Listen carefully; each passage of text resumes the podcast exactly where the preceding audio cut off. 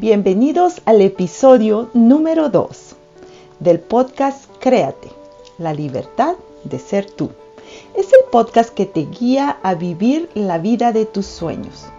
Este episodio se titula Somos seres perfectos e infinitos. Soy María Moguel y como siempre es un verdadero placer estar aquí contigo. En este episodio deseo hablarte del ser si recuerdas, en el primer episodio te comento la importancia de saber quién eres, de conocerte y reconocer tus capacidades, habilidades y talentos, antes de continuar haciendo cualquier cosa, incluso si estás pensando emprender antes de emprender, para que lo puedas hacer desde el corazón. Y a este episodio lo he titulado somos seres perfectos. Desde el primer instante de nuestra concepción, fuimos creados seres perfectos e infinitos, llenos de luz para brillar por el resto de nuestra vida. Digamos que fuimos creados con un ADN perfecto. Fuimos creados seres perfectos porque fuimos creados a imagen y semejanza del Creador que para mí es Dios, para ti puede ser Buda, Alá, el universo o como sea que lo llames. Por lo que nuestra perfección al momento de la creación es absoluta. Inmediatamente después de nuestra creación, empezamos a recorrer el viaje de la vida, donde tenemos muchas paradas. Así le llamo yo porque es la manera más práctica en que yo puedo visualizar todo este trayecto, esta jornada llamada vida. Y la primer parada, y muy significativa, es de nueve meses en el vientre de mamá, en donde empezamos a observar y a absorber las experiencias de mamá, que solo le pertenecen a ella y no tienen nada que ver con nuestra esencia y con nuestra perfección por lo que empezamos a sufrir una distorsión y empezamos a perder la esencia pura con que fuimos creados.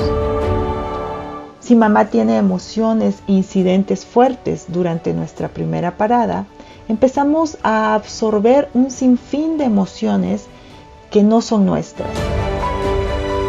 Y si a eso le agregamos no solo las escenas de la vida de mamá, sino también con quien mamá se relaciona, como papá, si tenemos hermanos, la familia inmediata, sus amistades en el trabajo, sus compañeros de trabajo. El paquete de emociones que vamos heredando es incluso más grande. Se sabe que el desarrollo del feto depende en buena medida del bienestar de su madre, de si ella practica algún deporte, si sigue una buena rutina de alimentación, de descanso, que no tome drogas y alcohol. Y te estarás preguntando ahorita, ¿afectan los sentimientos y emociones de la madre al bebé? Por supuesto que sí. Durante mucho tiempo se creyó que no, que el feto ni sentía ni padecía en el útero de su madre, porque estaba felizmente protegido por la placenta. No obstante, numerosos estudios científicos realizados están poniendo de manifiesto que el estado emocional de la madre durante la gestación va a afectar la salud mental del bebé a, largo plazo. Se han hecho estudios a miles de mujeres embarazadas y las han monitoreado durante su embarazo, midiendo su nivel de ansiedad, de estrés, y luego se estudió también por años a esos niños nacidos de esas madres y vieron que el 15% de los hijos de las madres más estresadas y ansiosas tenían el doble de riesgo de padecer déficits de atención, hiperactividad u otro tipo de enfermedades o desorden. Además, estos niños eran más propensos a ser ansiosos y a tener problemas de conducta. Y ahora que somos adultos, hay ocasiones en que te sientes ansioso y que, que dices, pues no sé qué es lo que está pasando, ¿por qué me siento así? Y la verdad es que puede que nada esté pasando en este momento, pero son memorias que tu cuerpo, que tus células traen impresas desde antes de que nacieras. Y solamente con sanaciones podemos dejar eso atrás. Y bien, después tenemos la segunda parada y es el momento de nuestro nacimiento, donde al primer instante en que dejamos esa cuna calientita llamada útero, la cuna oscura de total dependencia con mamá, ya que por nueve meses nos alimentamos de ella y estamos tan conectados a ella.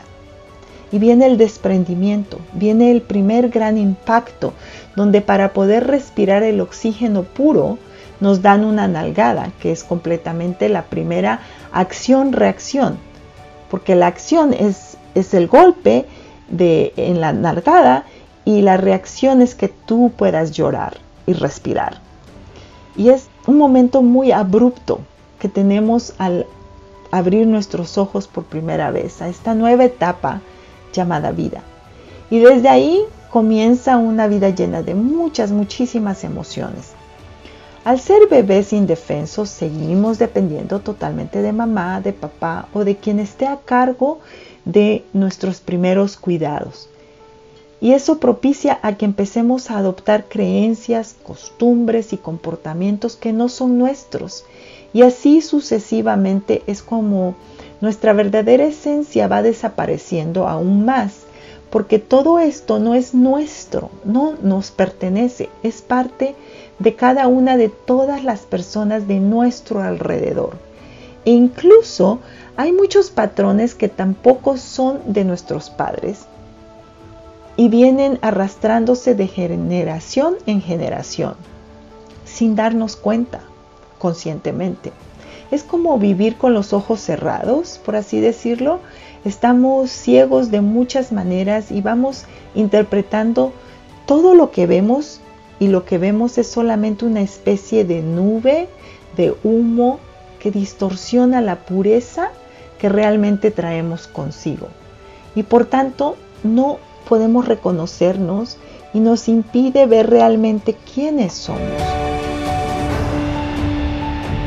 Todos soñamos con cosas bellas y incluso hay momentos en que pensamos que no podemos realizarnos porque interpretamos muchas cosas que nos impiden realmente ver el innato potencial que traemos dentro.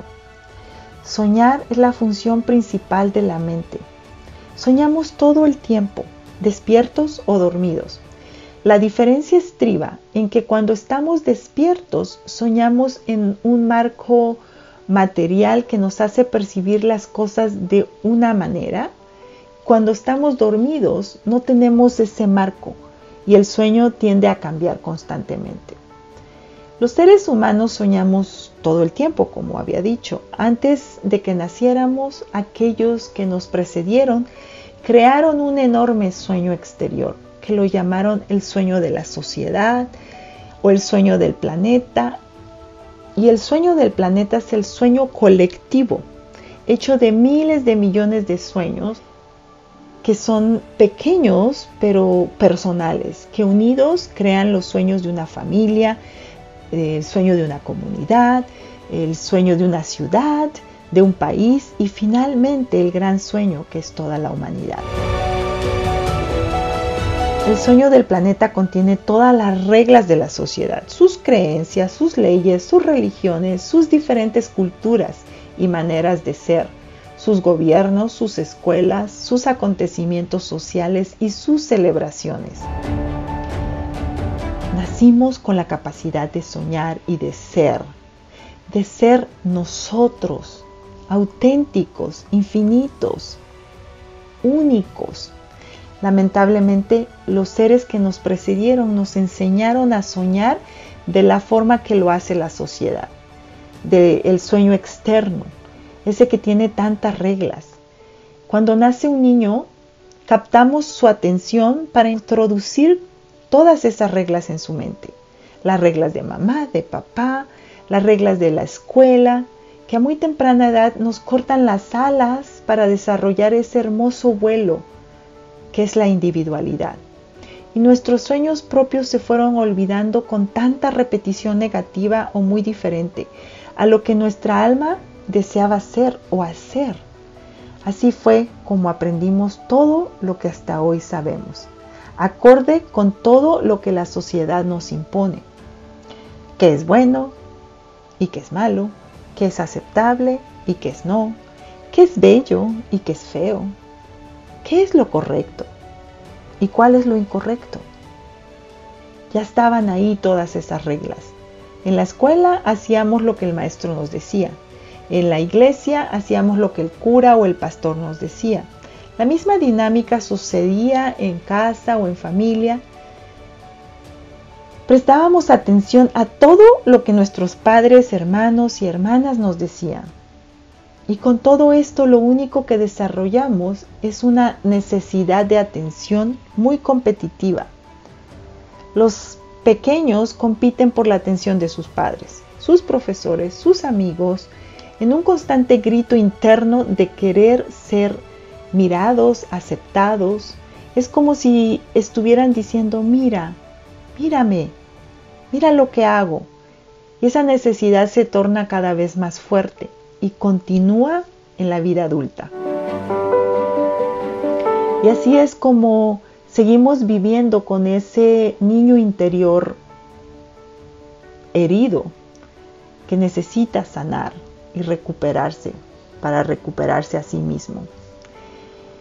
Cada etapa de nuestra vida, la etapa de nuestra lactancia, la niñez, la adolescencia, la edad adulta y la vejez, van creando los capítulos de nuestra vida y con ello llegamos a diseñar el libro de nuestra vida, un libro que no es auténtico, que por el contrario fue creado por un cúmulo de recopilaciones de nuestro alrededor, de creencias y comportamientos que no son nuestros y que por ello se tornan limitantes.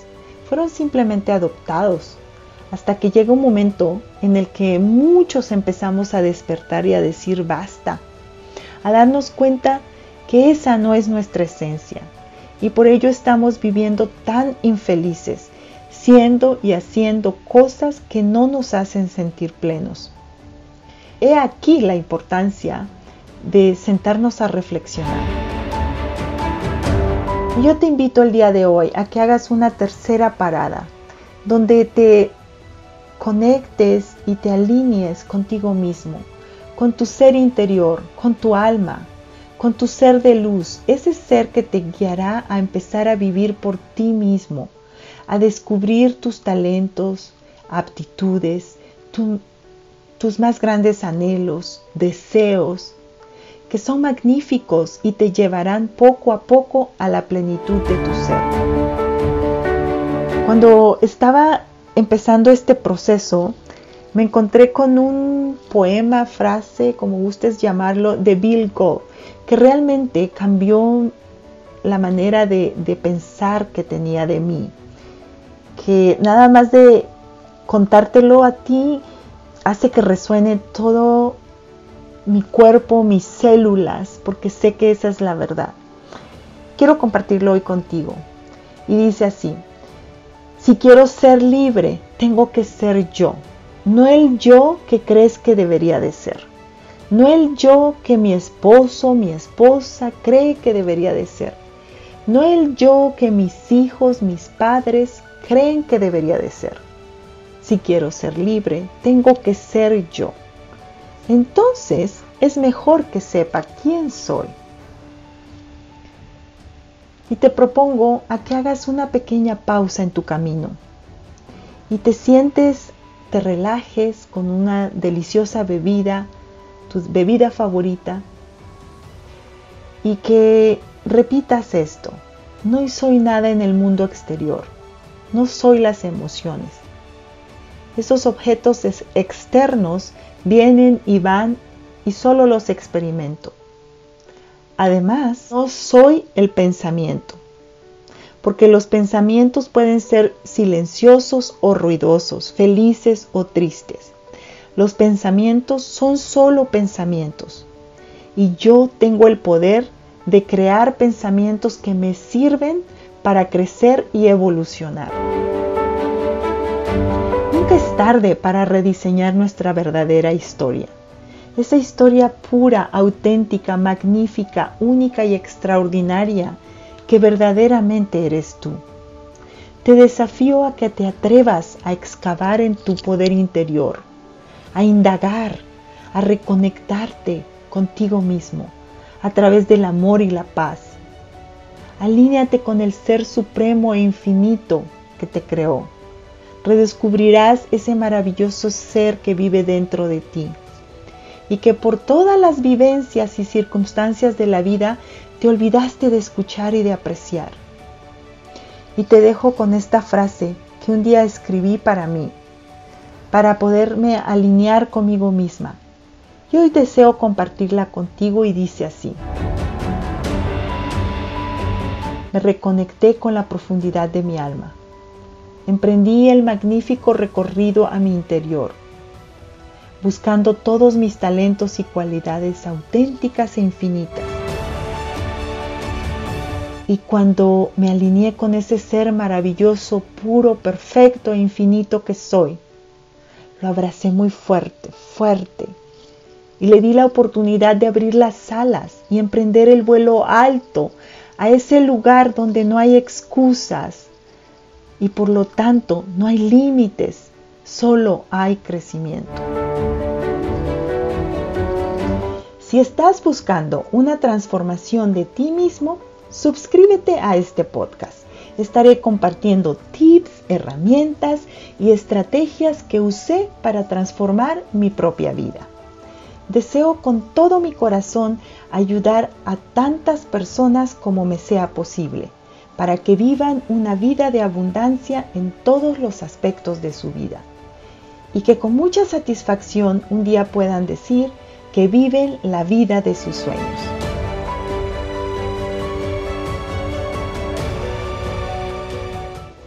Si conoces a alguien que se pueda beneficiar de este material, por favor comparte el podcast.